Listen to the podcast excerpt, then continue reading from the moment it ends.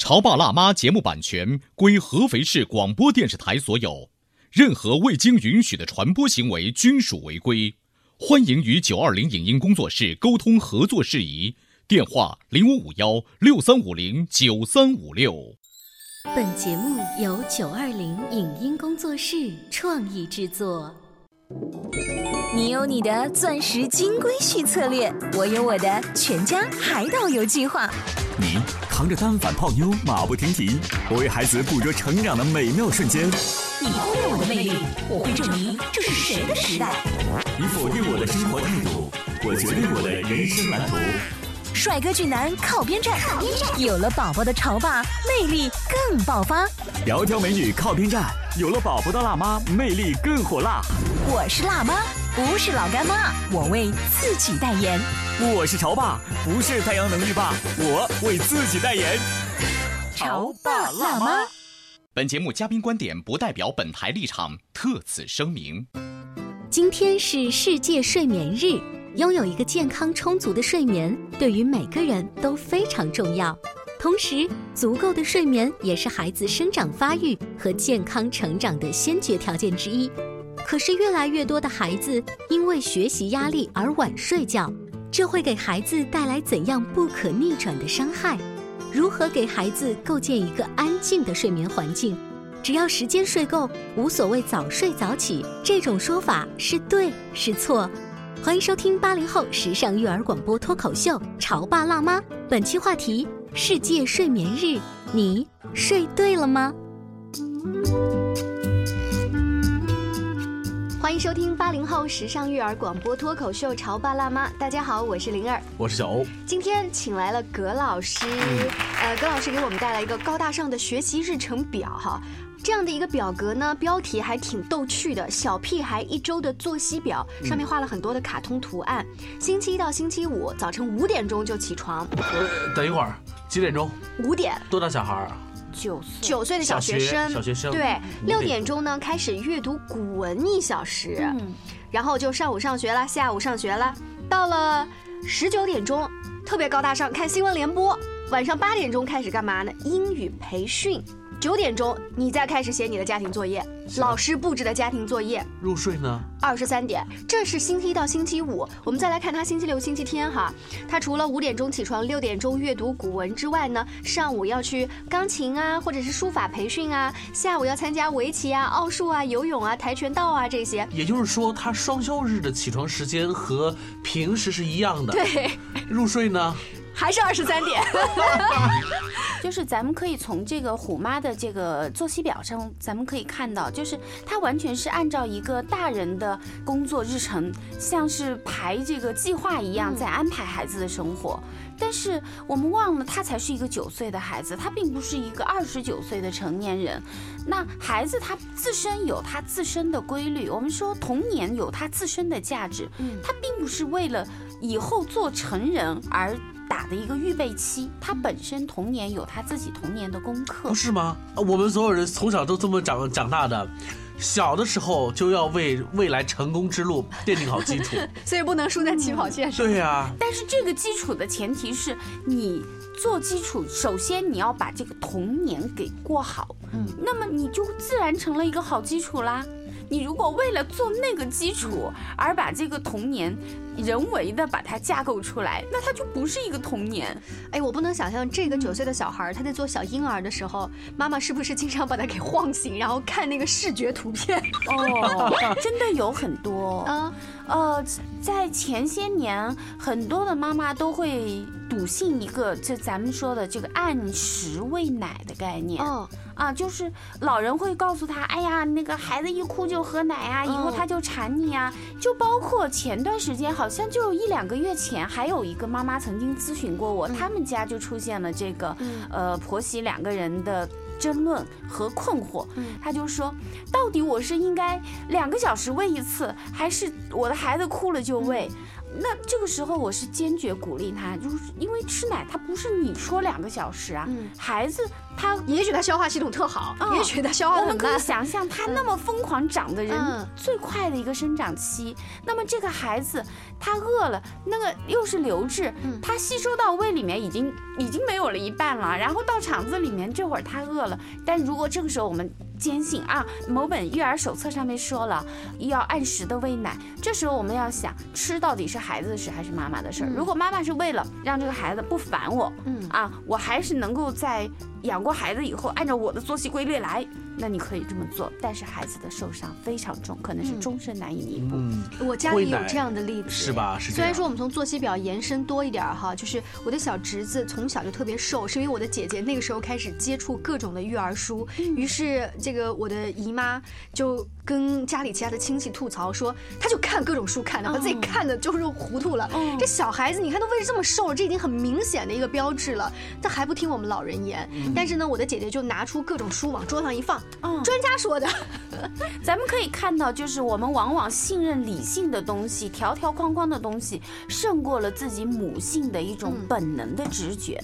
那这个北大毕业的妈妈啊，她是两者包容的。就刚才那个作息表啊，抛开卡通不说，嗯。你看就是她当年考北大研究生的时候的自己的作息表，五点钟起床，十一点钟睡觉，真的是成年人都受不了。自己的一个，更何况是孩子。就是妈妈她没有跟孩子共情共感的能力的时候，啊、孩子是多么的挫败呀、嗯，如果是平时我们请葛老师来聊这样子一张小屁孩的时间作息表的话呢，可能会跟大家说，那你会帮孩子做同样的时间安排吗？你会给孩子安排哪一些类似的课外活动呢？但是今天不太一样，因为今天是世界睡眠日。我们是聊关于呼呼的事情，我们说九到十岁的孩子，他的正常的睡眠时间应该是十小时左右。嗯，嗯，而且刚才你们也说到，连周六周日都得五点钟起床，然后阅读古文，这个我觉得，哎呀，这孩子还怎么长呀？嗯，嗯，你说的这个长，呃，不是说他心智方面，就是说单纯的身体。对，就是他连基础的这个人类。这个动物属性都无法满足了，这个咱们更不要说什么在这个基础上的了。呃，我们都说这个孩子至少你要在十点钟左右得要上床，然后他有一个这个激素的分泌，才能让他长个儿，才能让他身体健康。如果根本就是连睡都睡不好，那他的胃口会不好，他的身体会不好，那后面怎么学习呢？你要是说他是马上就要毕业考试了，比如说是初三，嗯或者是高三考大学，他可能每天的睡眠时间只有六个小时，我们觉得这还是可以被理解的，因为毕竟啊我们当年曾经走过来的时候，我们在高三的时候确实睡眠是不足的，嗯，但是一个九岁的孩子离这个高考还远着呢。一个正在长身体的时候，只睡六个小时时间，这个虎妈你是怎么做到的呀？呃，是靠卡通图片做到的吗？可能是因为北大毕业的妈妈，她觉得这个竞争更加要提前化，所以让孩子做好不一样的储备。可是这种竞争方式好像有点问题。呃，像现在来找你们专业的儿童心理学方面的老师做咨询的家长当中，有这种觉得不行，我的孩子从小要输在起跑线上，所以我要提前给他安排很多很多加压的事情吗？呃，太多了，基本上来找我们的都是这一类。嗯嗯，然后孩子在长期的这种压力之下呢，最终受不了了，嗯出现厌学呀，或者是直接跟爸妈对着来呀，嗯或者干脆是抑郁呀、回避呀，都会有。所以这个作业不一定是老师布置的，现在很多学校在减负。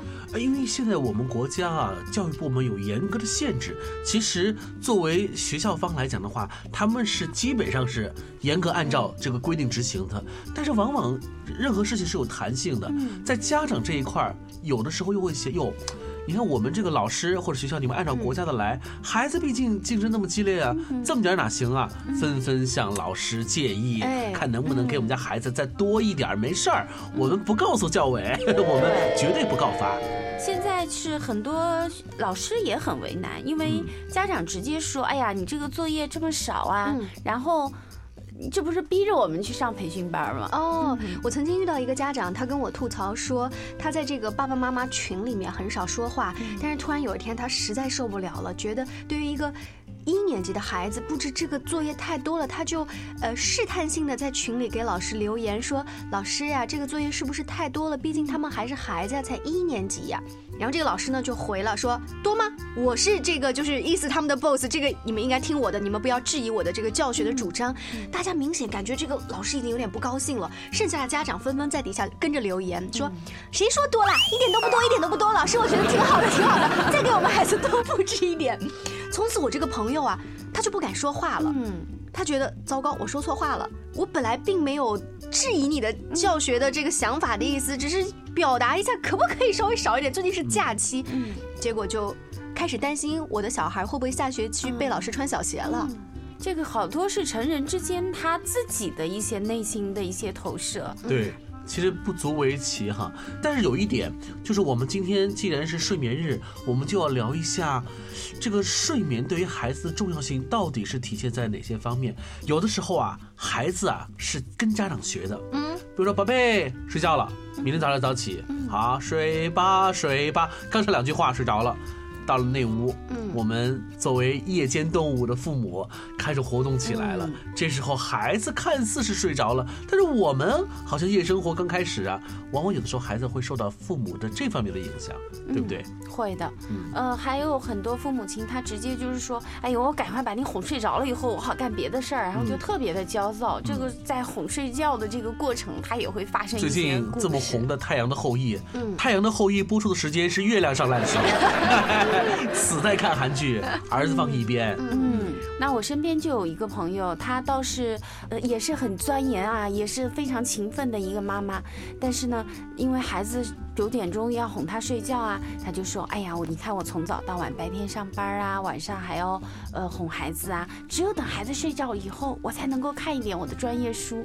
那这个时候妈妈的心思是不在孩子身上的，他就会发现他越着急，孩子越不睡，越着急，孩子越不睡。你说的哄他睡觉的时候还看书，是一个手把那个书或者是电子的那种读物举着，然后这边还在啊，所以在黑暗当中是有一束光始终在那儿的，台灯还开着一点，然后这。边哄着你，赶快睡吧，赶快睡吧。其实对于对于孩子来说，他知道原来这个世界上有一种东西叫敷衍，嗯，就是妈妈你在敷衍我，对对不对？你大家有没有感受过，就是被拍着睡觉的那个节奏？嗯，如果你很着急的话，那个拍是不不均匀的，对不对？是很快的。你要不然就别拍，你拍了把我拍那么紧，那种放松的状态，孩子是能感觉甚至手腕的力气都不一样。对，所以在家里面不要让孩子觉得这个是。大人是大人的，小孩是小孩的。这个，我跟你说，真的是关于夜生活的这个问题，小孩子就是充满了无限的期待。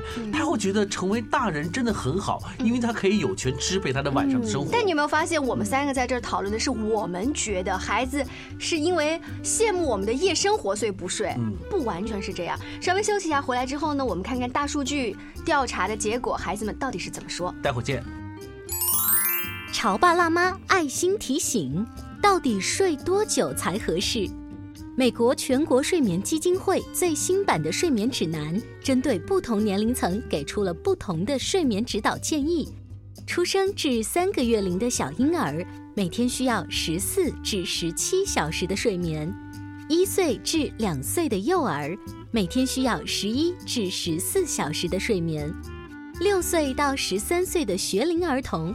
建议保持九至十一小时的睡眠，十四至十七岁的青少年每天应当睡八至十小时，十八至六十四岁的成年人七至九小时最佳，六十岁以上的人建议睡眠七至八小时。要想一夜好眠，有什么好法子？一、坚决别睡懒觉；二、睡前别看电子设备。三、卧室温度降下来，至少睡前一个半小时洗完澡。四、晚饭早点吃。五、定期运动。六、不要数羊。七、听音乐。八、定期换床垫。九、慎用助眠药物。十、吃早餐，沐浴早晨阳光。您正在收听到的是故事广播《潮爸辣妈》。《潮爸辣妈》播出时间：FM 九十八点八，合肥故事广播，周一至周五每天十四点首播，二十一点重播。网络收听，请下载中国广播。荔枝 FM、蜻蜓 FM、企鹅 FM、喜马拉雅以及苹果 Podcast 搜索“潮爸辣妈”订阅收听。微信公众号请搜索“潮爸辣妈俱乐部”，参与节目互动哦。潮爸，辣妈到，准爸到，育儿专家，请。中国内地首档八零后时尚育儿广播脱口秀，陪你一起吐槽养育熊孩子的酸甜苦辣，陪你一起追忆自己曾经的小世界。潮爸辣妈。本节目嘉宾观点不代表本台立场，特此声明。今天是世界睡眠日，拥有一个健康充足的睡眠，对于每个人都非常重要。同时，足够的睡眠也是孩子生长发育和健康成长的先决条件之一。可是，越来越多的孩子因为学习压力而晚睡觉，这会给孩子带来怎样不可逆转的伤害？如何给孩子构建一个安静的睡眠环境？只要时间睡够，无所谓早睡早起，这种说法是对是错？欢迎收听八零后时尚育儿广播脱口秀《潮爸辣妈》，本期话题：世界睡眠日，你睡对了吗？今天的潮爸辣妈呢，在世界睡眠日啊，要跟大家聊一聊孩子们的好睡眠是怎么样流失的。那我手上有一个调查报告，接受调查的群体有小学生、中学生和高中生，差不多一百六十个左右的孩子。根据调查结果呢，我们发现百分之四十八点一的学生存在着入睡困难，睡着之后呢，有一些还会想白天的事情，在影响睡眠的原因上面，我很惊讶的发现，什么呀？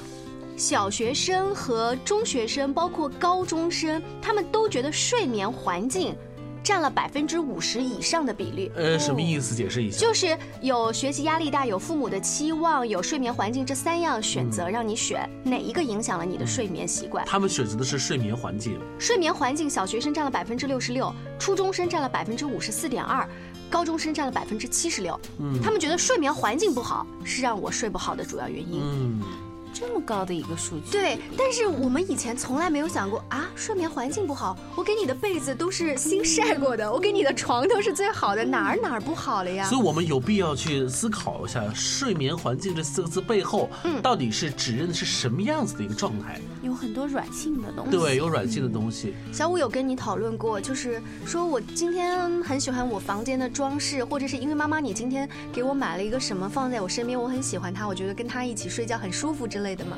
嗯，他好像没有特别的对这个有敏感，但是他跟我说过，为什么我要那么早睡呢？还有好多好玩的事情没有做。然后他会在我们都入睡，他会要求我们点一盏台灯，他会要求，呃，等我睡着了你们再关灯哦。那不是因为害怕的原因吗？他会觉得，呃，他有的时候会再起来。过来探索一下。那如果说他再起来探索的时候，发现爸爸妈妈可能在玩儿，嗯，他会立马叫，他立刻就会叫，你们还在干什么呀？所以孩子真的是愿意和父母做个比较，你让我睡觉，那你们呢？所以这也算是睡眠环境，对不对？对。还有那些软性的东西，有一些孩子大了之后，你觉得？这一个毛绒玩具在他身边，好像显得没有男子汉气概，好像这是你小时候的玩具，你为什么还把一个脏脏的玩具或者一个安抚巾放在你的身边？这都是他环境的一部分，这是他有安全感的一部分，这是孩子必须要的。嗯。我记得我们在一两年前的时候，我们请过一个嘉宾，那个嘉宾呢是我们当地很有名的一个室内环境设计师，他曾经做过一个案例啊，就是帮助一家业主把孩子的卧室布置的非常有意思，那个床的那个设计啊，布置成是一个轮船的一个舷窗，然后呢，那个床本身呢，好像还有一些呃，比如说是吊床部分的设计，就一进入孩子的房间，你会发现啊，这里的。床和他的房间整体状态是完全不一样的啊，所以说睡眠环境当中可能也包括一个，就是孩子愿不愿意上床，上床，对对对，这个对于小孩子来说，床对他的诱惑力到底有多大？嗯，如果只是一般的那种诱惑，比如说他真困了，那估计是倒到哪里都会睡。但有的时候，其实孩子上床的意愿根本就不是很高，那床的诱惑就得出来了。我还想起在一个朋友的家里，家里的两个宝宝也是到了要分床的年纪，所以呢。在爸爸的眼里，我去宜家买一个床，这件事情就很快搞定。他买了一个上下铺，像是 军人用的床，往家里一放，于是那个空荡荡的房间突然像一个军训的教室一样。他妈妈就觉得好不温馨啊，于是呢，又从网上买了一些贴纸。他说：“爸爸送你们两张床，所以妈妈要送你们一面墙，把那一面墙贴了很温馨，就像刚才葛老师说的，有小动物，有一棵树，有地毯，把他的书架只是放在那面墙的左。”左右，所以每天你会看到那个孩子兄妹俩就依偎在他那个床的附近。但其实你要把镜头整个拉开呢，他们家其他地方还是很朴素的。嗯，但就给他营造了那个地方的环境，那个小世界是他的。对，而且我记得在市场上应该有卖有一种灯，那个灯就是呃起到一个投射和投影的作用，就是到晚就是晚上的时候，它能够发出个悠悠的蓝色的光，射在这个整个天花板上，又像是三百六十度全息投影。它射出来是什么呢？是星座。哇，是星星和月亮，而且还在自动旋转的。我们家有，是吧？你们也用过吗？就是这个，其实作为我们成年人看来，都是件特别美妙的事情。就我愿意盯上很久很久看它，因为有的时候睡前你会发现，你脑袋是胡思乱想的。如果你营造出一个主题的方向进行胡思乱想的话，反而会有助于睡眠。哎，是。比如说属羊。对，哎，曾经不有个笑话吗？说你说这些羊自己睡觉的时候会数自己吗？对，但我们说到这时候呢，好像都是这些孩子已经懂事了。嗯，我可以跟你讲道理，说对你的身体好啊，云云云云，对不对？但是我在幼儿园里面就发现了一个现象，有一些孩子，他晚上大概要十一点钟睡觉，我们就跟着妈妈聊说，那为什么呢？你不能让他早一点睡吗？妈妈特别无奈说，他不睡呀，嗯，我搞不定他呀，嗯，然后第二天早上不起来呀，第二天到幼儿园，你们都八点钟到园了，我们家儿子十点钟才到园。那他就已经变成了这种恶性的循环，然后父母可能比较宠爱孩子，就没有办法。也是因为有依靠啊，如果家里没有老人，或者是妈妈、爸爸都是需要上班，他也不可能十点钟。我觉得还有就是他可能没有意识到这种危害性，觉得孩子看起来也是十小时的睡眠够了，只要他够了，他还是个幼儿园的孩子，他又不用有课业压力，迟到了也不会被老师批评。他没有意识到葛老师一开始说到的十点钟之前入睡对这个什么，嗯，他有个生长激素的分泌的这个问题。嗯嗯。所以说，我们还是要遵循大家的这个时间的时间表，尤其是当你上了幼儿园之后，看上去你是没有像上学那么严格，但是毕竟你也是进入了一种某某种意义上的社会化的组织性的生活，对，你的行为。会影响到集体的行为，因此我们大多会采用一种遵循的方式。嗯，当学校布置了八点钟入园，那我们就最好不要做到八点半才去。对，因为你本身让孩子感受一下八点钟的这个时间线，是对孩子来说是一种遵章守纪的最起码的表现，一个界限，对，一个社会规则。再回来说我们刚才的调查，有这样一个有趣的现象：小学生普遍定时睡觉，而且入睡的时间呢都在晚上九点钟左右。而且他们很少在夜间惊醒，但是到了高中以后呢，睡觉时间普遍的不固定，睡眠的时间普遍在十点钟以后，不少还在十一点以后。嗯，那你会觉得？是老师布置的作业多了呀，但是为什么那个时候家长也不开始不干涉呢？因为在家长的心里面，他觉得到了中学和高中阶段，你就应该花大量的时间在学习上，而不是睡觉上。是的，是不是？还是把问题要放在我们父母身上要考虑。如果当我们父母都认为在这个时间的时候睡觉已经要让位给学业了，那你怎么还能够让孩子好好睡觉呢？呃，确实有很多家长真的是这样认为。上周我才接触了一个家庭，就是其实孩子也是在很很不错的高中学习，但是家长很焦虑，他认为孩子不够努力。嗯，呃，其中的证据之一就是他每个周末都会睡懒觉。哦，他说周六周日都要睡到十点钟，然后孩子马上就在旁边说：“那你为什么不说我头天晚上是搞到一两点才睡的呢？”嗯，但是家长认为。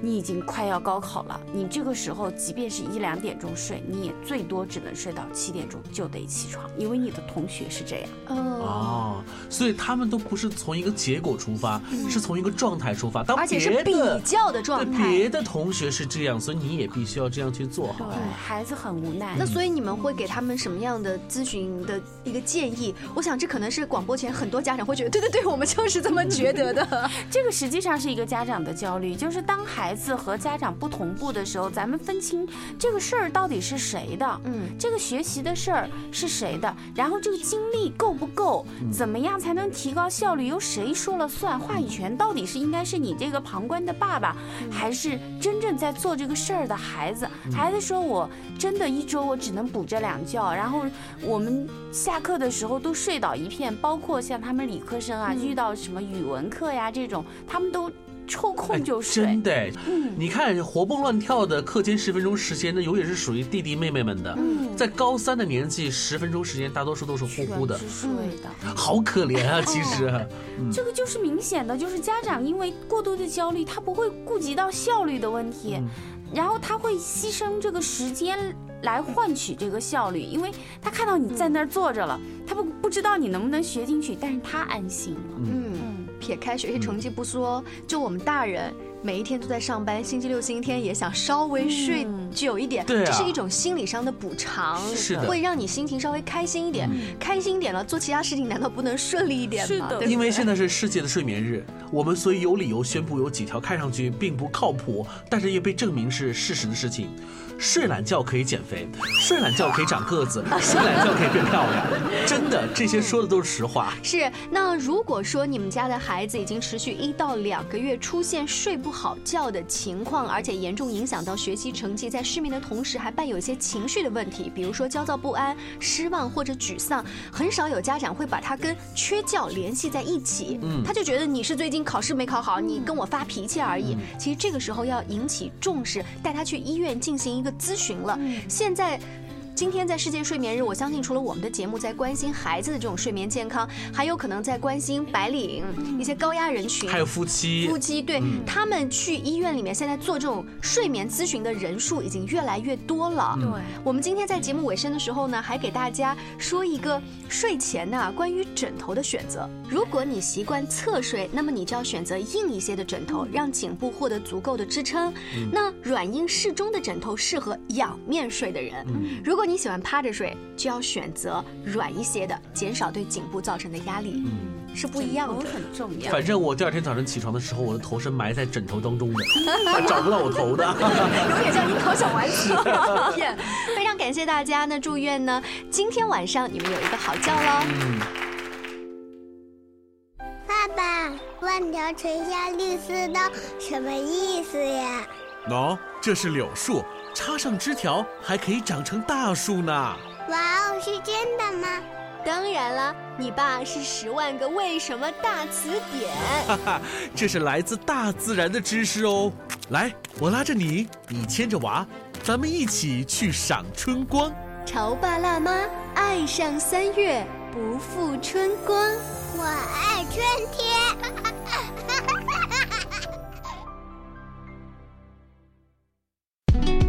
以上节目由九二零影音工作室创意制作，感谢您的收听。